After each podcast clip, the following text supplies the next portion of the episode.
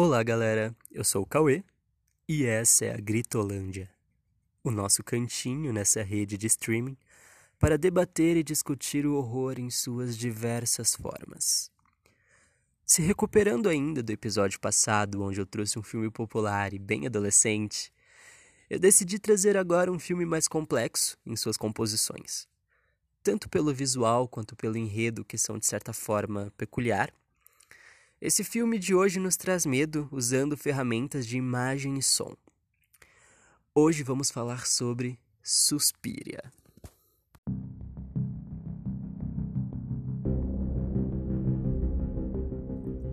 Bom dia, boa tarde ou boa noite. Eu não faço ideia de qual vai ser o horário que você vai estar escutando esse episódio, mas vamos lá. Como de costume, Hoje é dia 9 de janeiro de 2021 e são exatamente 8h45 da manhã. Hoje, como todo mundo sabe, nós vamos falar de Suspiria. Bom, como começar falando de Suspiria? É um filme, esse filme é um filme de terror italiano dirigido pelo mestre Dario Argento. Dario Argento, em 1977. Esse filme é um violento suspense sobrenatural. Suspiria é uma obra de arte semi-surreal onde trama e personagens são secundários ao som e à visão. Vamos conhecer agora essa produção.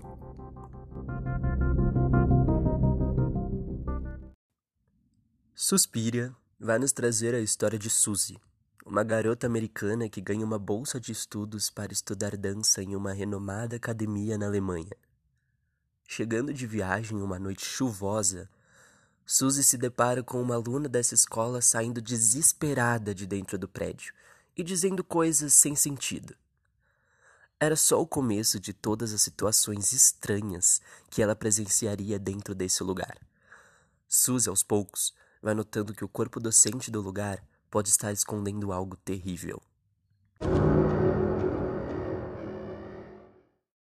Bom, seguindo agora essa história bizarra, eu vou trazer aqui agora a minha crítica para vocês e já adianto que não foi tão simples escrever essa crítica, até porque Suspiria, em suas composições, ele é um filme totalmente singular e totalmente diferente do que a gente está acostumado a ver dentro do gênero.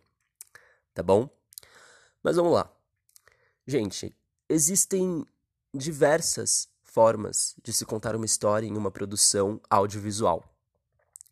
Em uma história de terror, muitos diretores preferem seguir regras já estabelecidas de uma fórmula que deu certo algum dia, criando assim os nossos famosos clichês, onde a gente vê mais do mesmo em vários filmes de terror.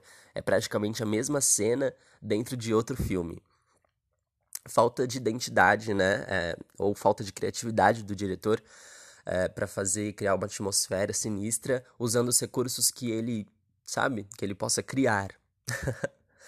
Mas seguindo, posso afirmar que para a época Suspiria foge muito desse conceito, foge muito disso.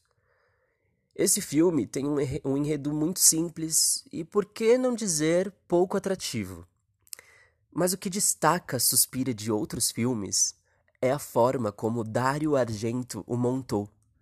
O visual, a fotografia, o jogo de luzes. Eu acho que a direção de arte em si é o que faz esse filme ser tão singular. Seguidos por uma trilha sonora incômoda que chega a arrepiar qualquer pessoa. Aqui, os cenários semi-surreais, tendo como referências claras o expressionismo alemão, nos traz sentimentos de medo usando cores primárias e secundárias, fortes e muito saturadas.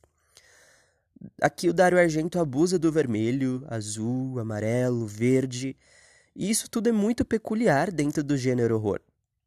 É, o filme ele não precisa de cenários escuros e sombrios para nos trazer sentimentos de medo e angústia. E muito pelo contrário, é tudo muito lindo. Lindo até demais temos a sensação o tempo todo de estar vivendo uma alucinação ou um sonho. Melhor, um pesadelo.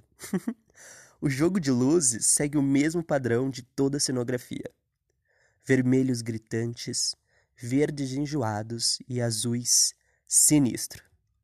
É um filme pra lá de bonito. Um belo pesadelo. É, eu falei aqui das luzes. Vocês se lembram do filme Branca de Neve e os Sete Anões? Aquele clássico animado da Disney? Então, Dario Argento usou esse filme como inspiração para o visual de Suspiria. Eu acho que mais em sua paleta de cores, na realidade. E também pela protagonista, que se assemelha muito com a branca. O filme todo é um conto de fadas macabro e peculiar. Era isso, era essa a intenção de Dario Argento. E isso ele conseguiu fazer muito bem. Até porque nós temos também as bruxas, né? Suspira é um filme que fala sobre bruxaria e como elas podem acabar com a sua vida de uma hora para outra. É, se você pensa que essa tensão toda do cineasta com a cenografia é só para deixar o filme bonito, é aí que você se engana.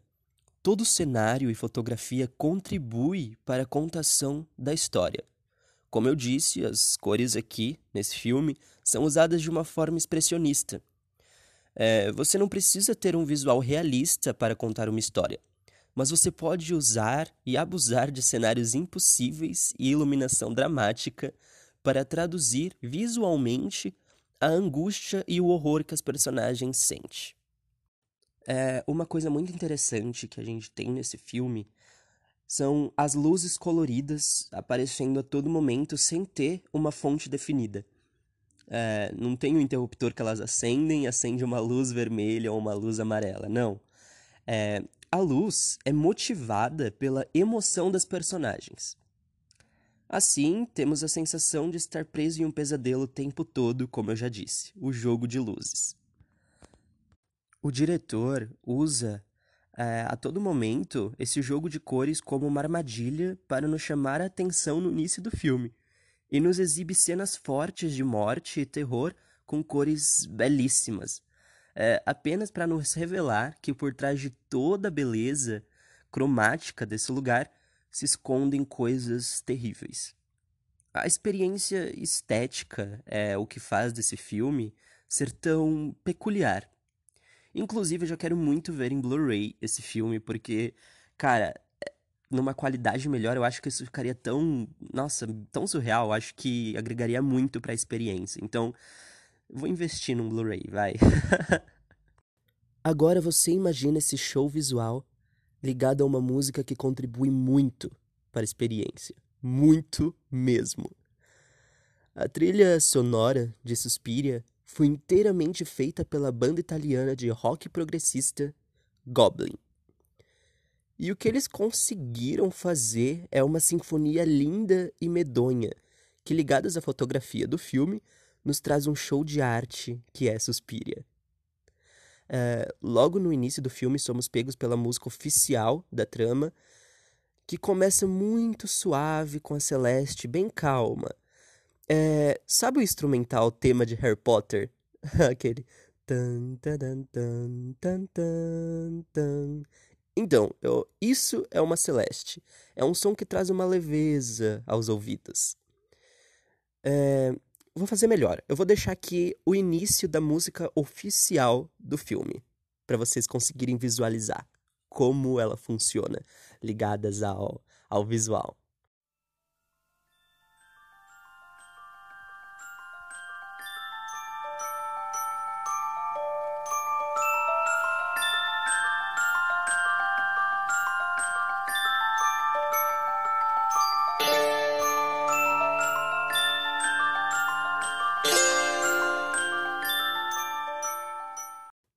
Viu como a música começa lindamente? Mas o que começa com algo calmo, aos poucos são adicionados novos elementos à melodia. Vozes estranhas e tambores graves fazem com que tudo se transforme em algo medonho.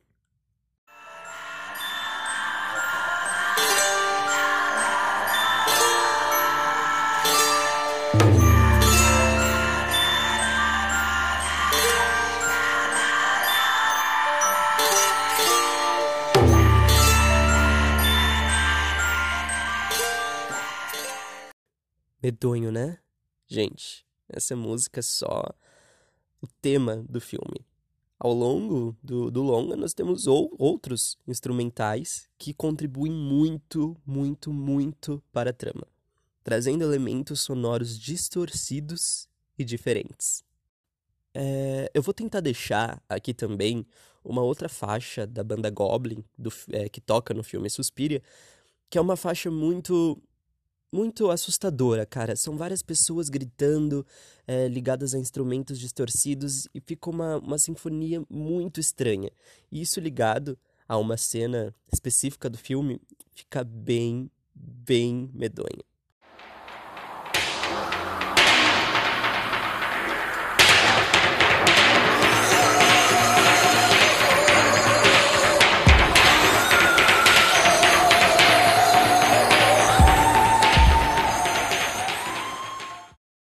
Gente, liga agora todo o visual colorido do filme com um instrumental desses.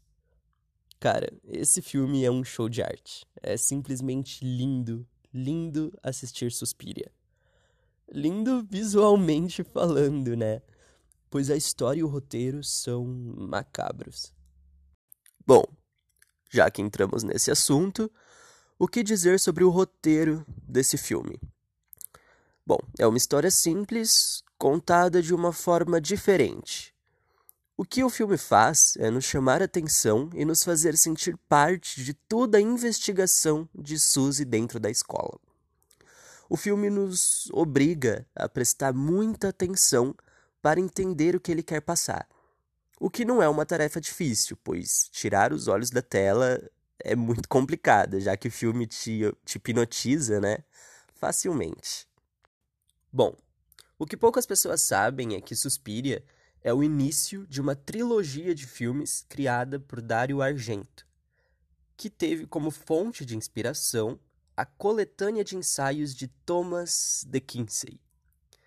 Suspiria de Profundis, ou traduzindo, O Suspiro das Profundezas.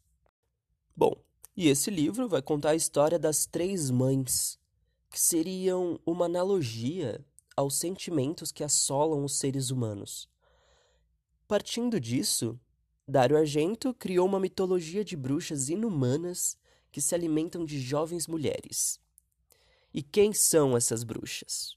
Bom, essas bruxas são Suspiriorum, a mãe dos suspiros, Tenebrarum, a mãe das trevas, e Lacrimarum, a mãe das lágrimas. Cada filme dessa trilogia que Dario Argento criou fala sobre uma delas. E claro, Suspiria fala sobre a mãe dos suspiros, Suspiriorum. É, os outros dois filmes dessa trilogia são A Mansão do Inferno, que vai falar sobre a Mãe das Trevas, e O Retorno da Maldição, Mãe das Lágrimas, que obviamente fala sobre a Mãe das Lágrimas. Vale comentar que esses filmes não têm ligação direta com Suspiria, tudo isso é muito de segundo plano, mas que consiste em três histórias contadas dentro do mesmo universo. Toda essa história por trás da inspiração de Suspiria fica muito mais interessante quando a gente descobre que Daria Nicolodi, a co-roteirista do filme, trouxe para a história elementos da vida dela. O que ela afirma é que ela se inspirou em uma história real, a de sua avó. De acordo com a história dela, ela, a avó dela teria entrado em um internato somente para mulheres, onde descobriu diversos rituais de magia negra. Olha só, e é exatamente o que acontece com a nossa protagonista em Suspiria. Bom, com isso em mente, Nicolode e Argento fizeram uma investigação muito pesada sobre a história da magia pela Europa. Daí sim nasceu Suspiria. Eu acho que eu não cheguei a comentar ainda aqui no episódio que Jessica Harper é quem dá vida a Suzy Bennion, a nossa protagonista desse filme tenebroso. E o rosto angelical dessa atriz contribuiu muito para o visual de Suspiria a interpretação dela que tá muito exagerada, em movimentos muito grandes, expressões muito grandes, mas de certa forma também tá bem sutil. Eu tenho certeza que vocês vão conseguir se identificar muito com Suzy Bennion, tenho certeza. E no elenco também vale falar que temos nossa Stefania Cassini. Olha só, é um elenco muito maravilhoso. Vale a pena assistir só por conta dessas duas.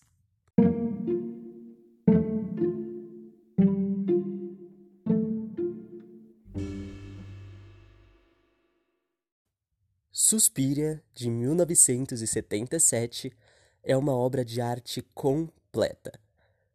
Tudo se complementa aqui, fazendo com que a experiência seja completamente singular. Bom, outros filmes que navegaram inspirações a esse longa foram o filme Cisne Negro, o nosso xodó do terror psicológico, lançado em 2010, que acompanha uma dançarina obsessiva, e também O Demônio de Neon, lançado em 2016, que fala sobre uma jovem modelo que se muda para tentar a carreira em um espaço totalmente medonho. Suspiria se tornou um clássico cult e um marco grandioso do consagrado mestre do terror italiano Dario Argento.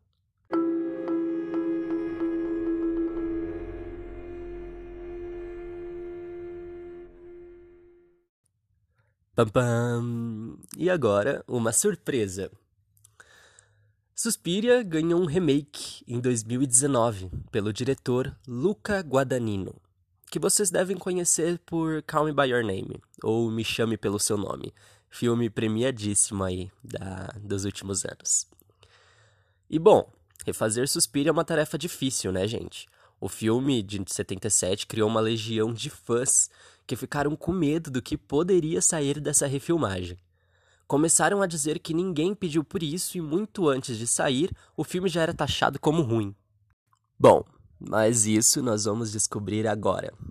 Suspiria de 2019 é bom ou não?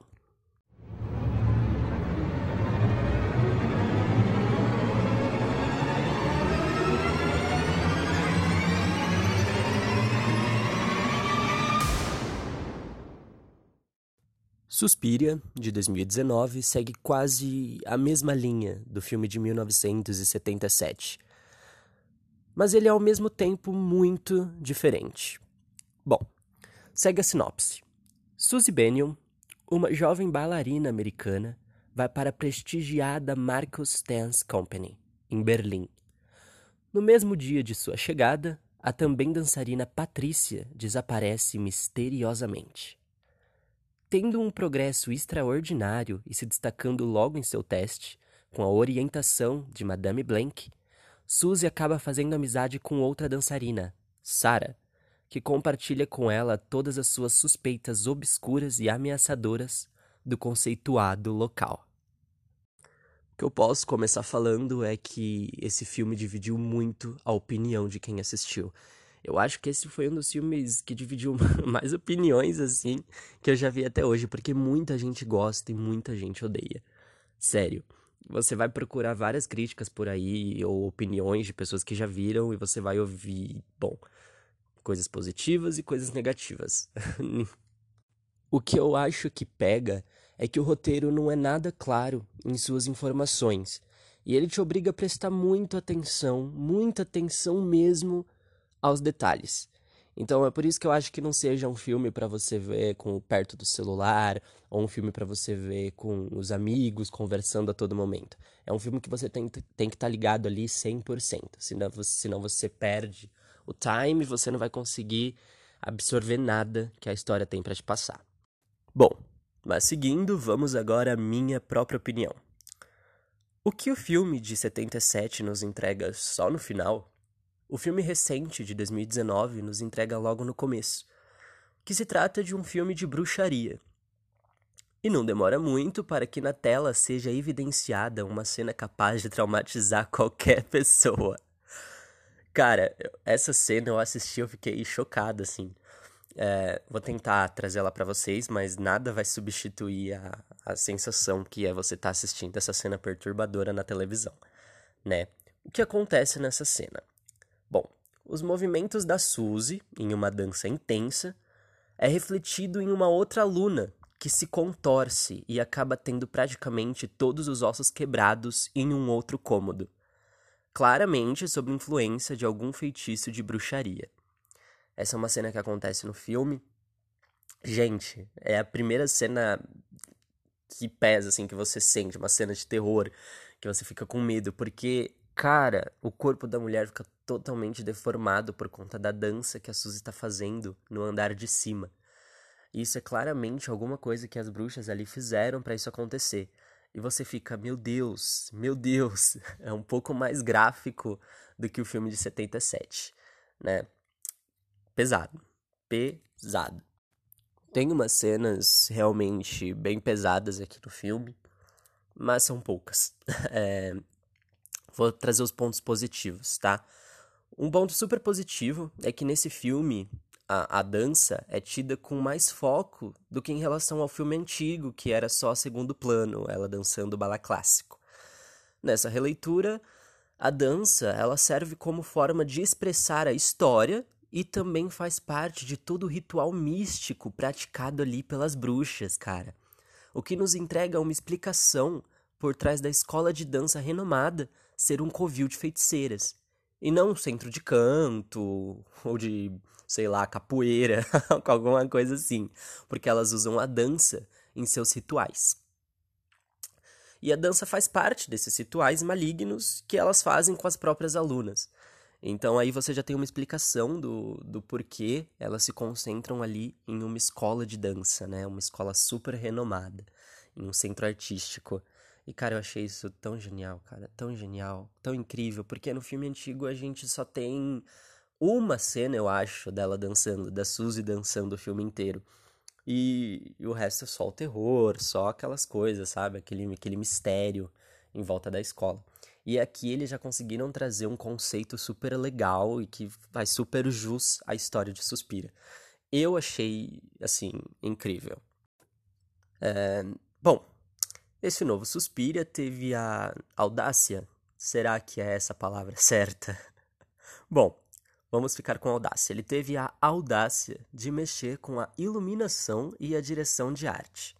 Aqui, nesse novo filme, temos um uso de cores secundárias em tons pastéis e opacos.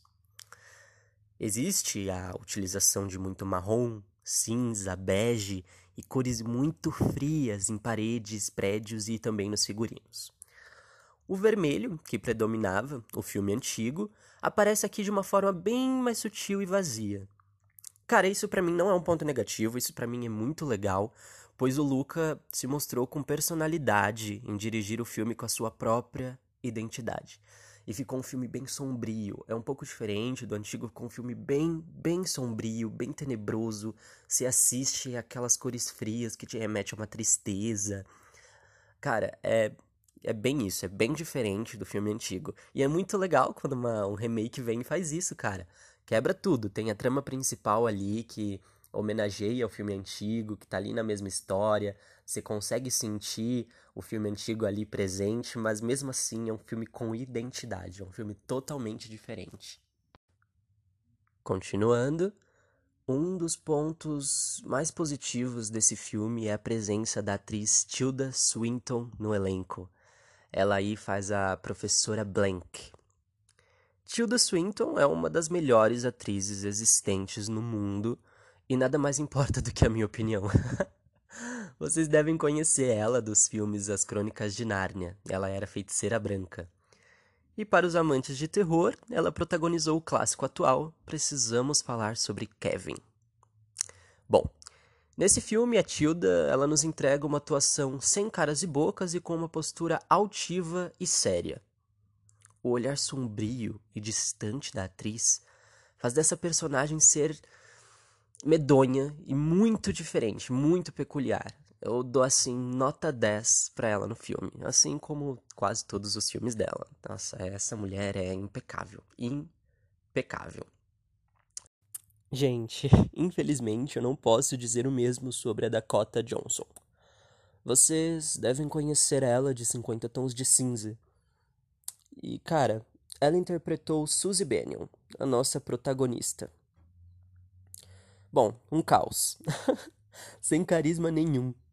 É, tirada de qualquer filme de terror, essa nova Suzy é uma menininha com cara de santa e que não consegue segurar o filme em sua totalidade.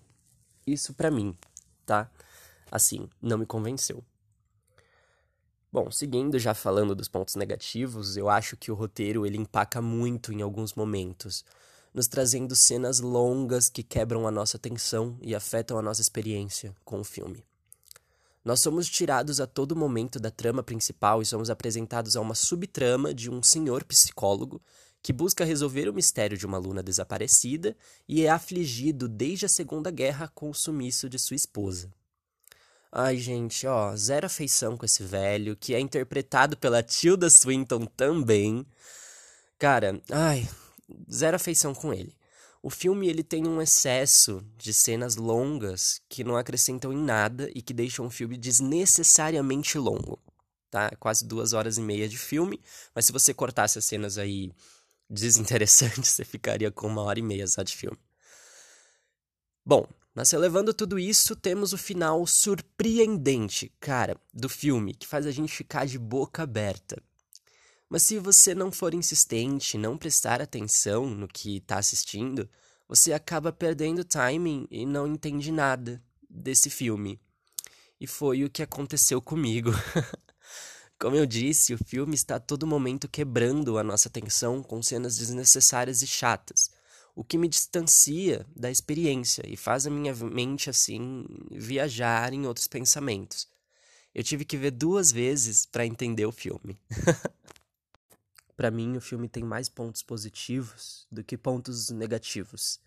Eu acho que toda a história por trás das bruxas é explorada com muito mais profundidade e com certeza vai te fazer pensar por dias nas cenas que você assistiu nesse filme. Eu acho que visualmente o filme tá muito bom e tá com certeza acima da média. É um filme que vale a pena assistir justamente por ser uma refilmagem com identidade própria e não um Ctrl-C, Ctrl-V do filme antigo. É... E o que será que Dario Argento disse sobre essa refilmagem? Bom, eu trouxe para cá uma coisa que o Dario falou, duas coisas. Bom, ele disparou algumas críticas e alguns elogios ao filme. Cara, vamos lá. Ele falou assim: O filme não me empolgou, traiu o espírito do filme original. Não há medo, não há música, o filme não me satisfez muito. E eu acho que Dario Argento não curtiu. Mas ele complementou essa frase dele dizendo: Trata-se de um filme refinado, como o próprio Guadagnino, que é uma ótima pessoa. Guadagnino faz lindas mesas, lindas cortinas, lindos pratos. Tudo é lindo. Bom, não sei. Eu acho que Dario Argento não curtiu muito, mas o filme ele compra aí com seu papel. Eu acho um filme muito bom. E tendo você visto o filme antigo ou não, vá ver Suspiria de 2019 e tirar suas próprias conclusões. E eu encerro aqui dizendo que vale a pena assistir somente por ter Tilda Swinton no elenco. Então esse filme já é assim extraordinário, só por ter ela. tá bom? Vão assistir depois e me contem o que, que vocês acharam.